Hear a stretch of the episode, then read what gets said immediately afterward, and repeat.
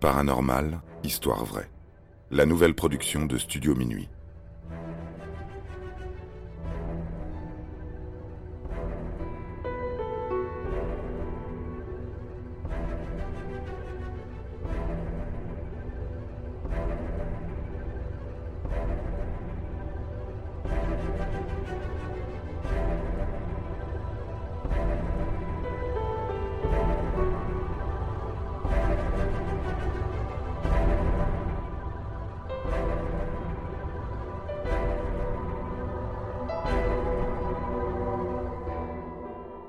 L'hôpital psychiatrique maudit de Danvers. Au début des années 60, une petite fille emménage avec sa famille à Danvers, dans le Massachusetts. La fillette en question est contrainte de vivre sur l'un des sites les plus hantés d'Amérique. Son père a été appelé à prendre la succession de l'ancienne direction de l'hôpital psychiatrique de Danvers. Un logement de fonction a été prévu à cet effet.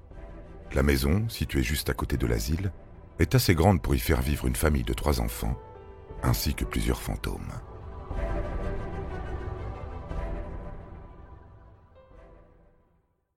Dès les premières nuits, la petite fille ne dort pas bien du tout. Elle ignore tout ce qu'il s'est passé durant près d'un siècle dans cet hôpital à l'architecture gothique. Pourtant, des anciennes victimes de l'asile, mortes depuis des décennies, la hantent, elle, son frère et sa sœur. Rester seule dans la chambre devient une épreuve. Une présence invisible semble les épier. Les bruits qui résonnent dans le couloir du deuxième étage sont également effroyables. Les parents ne sont pas là, et pourtant, la fillette qui joue au salon peut entendre des personnes marcher au-dessus d'elle. Un jour, c'est le spectre d'une vieille femme qui leur apparaît sous les yeux. Le visage sévère, elle leur lance un regard épouvantable. Les enfants sont traumatisés, mais ils n'ont trouvé aucun adulte qui serait prêt à croire leurs histoires de fantômes. Comme si eux seuls pouvaient voir ces phénomènes.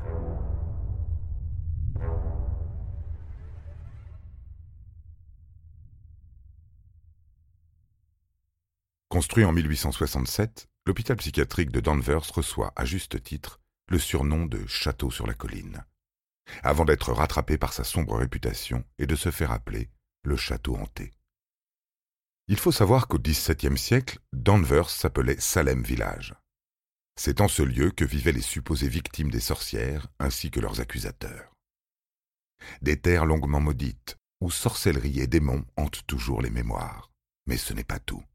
Il s'avère que l'établissement en briques rouges trône en haut de la même colline où ont été pendues les sorcières. Ainsi, certaines nuits, la légende locale dit qu'on pourrait les entendre hurler à la mort.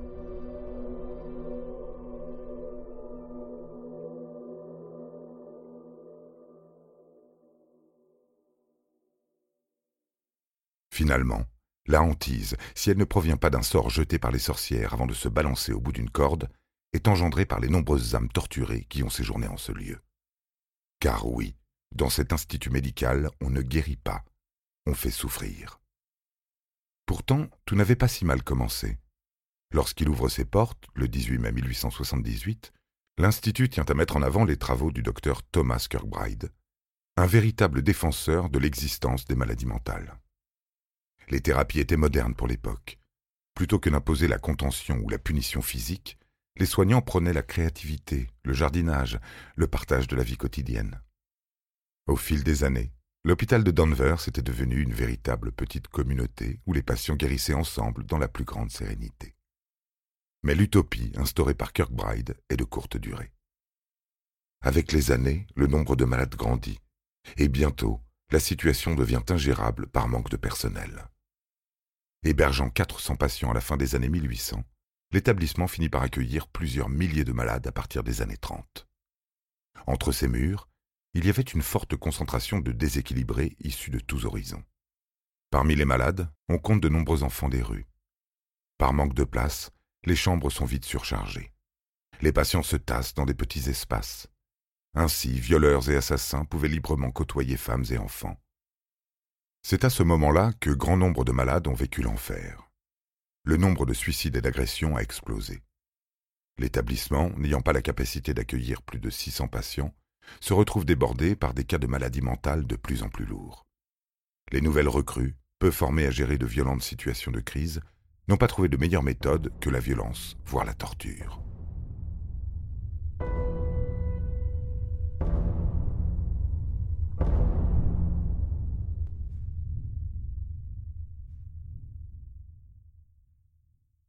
Très vite, certains soignants mal intentionnés ont fini par se défouler sur les patients.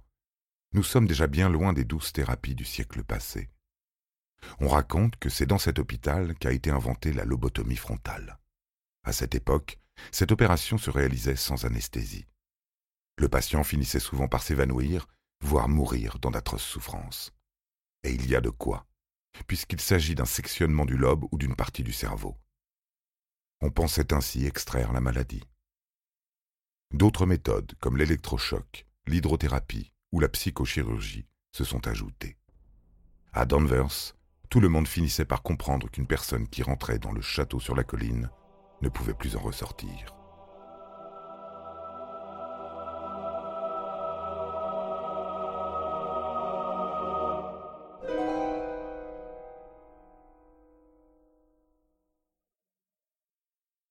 Ceux qui résident autour de la colline affirment entendre les cris de douleur du matin à la nuit tombée. L'ambiance était devenue insupportable. Certains chanceux ont fini par quitter la ville. Mais ce que vivaient les autres résidents à l'intérieur de l'hôpital était bien plus terrifiant.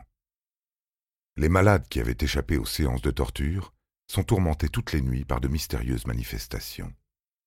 Le directeur de Danvers ne compte plus le nombre de rapports faits sur des orbes de lumière planant au-dessus des arbres du parc. Des lucioles peut-être. Il n'y en a pas dans la région. Et ces courants d'air glacés, d'où proviennent-ils? Certainement des ombres traversant les portes des cellules.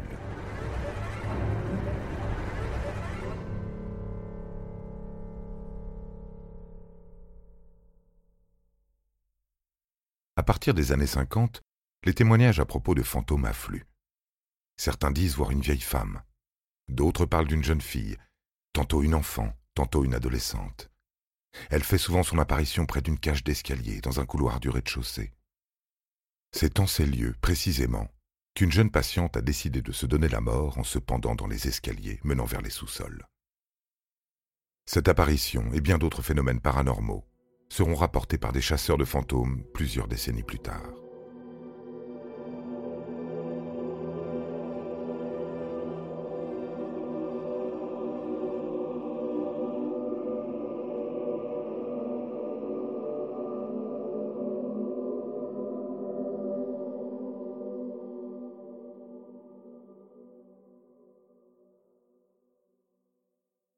Nous sommes le 24 juin 1992 et la nouvelle direction de l'hôpital psychiatrique de Danvers décide officiellement de fermer l'établissement. Les malades sont transférés dans d'autres instituts de la région et le château hanté est laissé à l'abandon pendant plus de dix ans. Vers la fin des années 90, de nombreux chercheurs en affaires paranormales franchissent les portes de cet hôpital. Les murs sont imprégnés de la souffrance de milliers de malades. Plusieurs visiteurs se sentent oppressés. Certains racontent être tombés malades quelques jours après avoir visité les lieux. Pour les défenseurs du paranormal, il s'agit là d'une malédiction lancée par des sorcières de Salem avant leur mort. Mais il est fort probable que les maux de tête, la fièvre et les émanations cutanées dont certains sont victimes sont la conséquence d'une toxine émanant de l'ancien édifice. Cette toxine peut-elle également provoquer des hallucinations? Si l'on en croit quelques récits, plusieurs lumières s'allument dans les nombreuses pièces de l'hôpital. Ce phénomène s'accompagnerait de la présence d'une jeune femme en tenue victorienne. Comme dans toutes les histoires de fantômes, le paranormal surgit là où commence la peur de l'inconnu. La structure du bâtiment et son lourd passé historique alimentent la psychose. Le sentiment de malaise peut transformer chaque bruit, chaque impression, en de multiples interprétations. L'hôpital psychiatrique de Danvers comprenait un vaste réseau de tunnels construits sous la colline. Ainsi, toutes les unités pouvaient être reliées les unes avec les autres.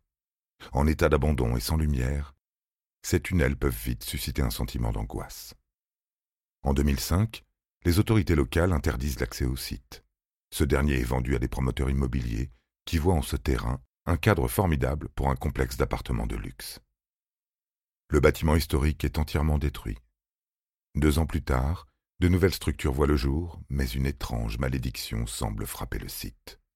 Un incendie d'origine inconnue ravage toutes les nouvelles constructions. Le projet d'appartement part littéralement en fumée. Aujourd'hui, le site est définitivement fermé. L'histoire de l'hôpital psychiatrique de Danvers continue à vivre au travers de nombreuses fictions. L'établissement aux allures gothiques sert de décor pour deux nouvelles du maître de l'horreur, H.P. Lovecraft, Le modèle Pickman et Le cauchemar d'Innsmouth. L'établissement est également cité dans le film d'horreur Session 9, qui illustre avec un certain sens du réalisme les différents phénomènes paranormaux qui se sont déroulés en ces lieux.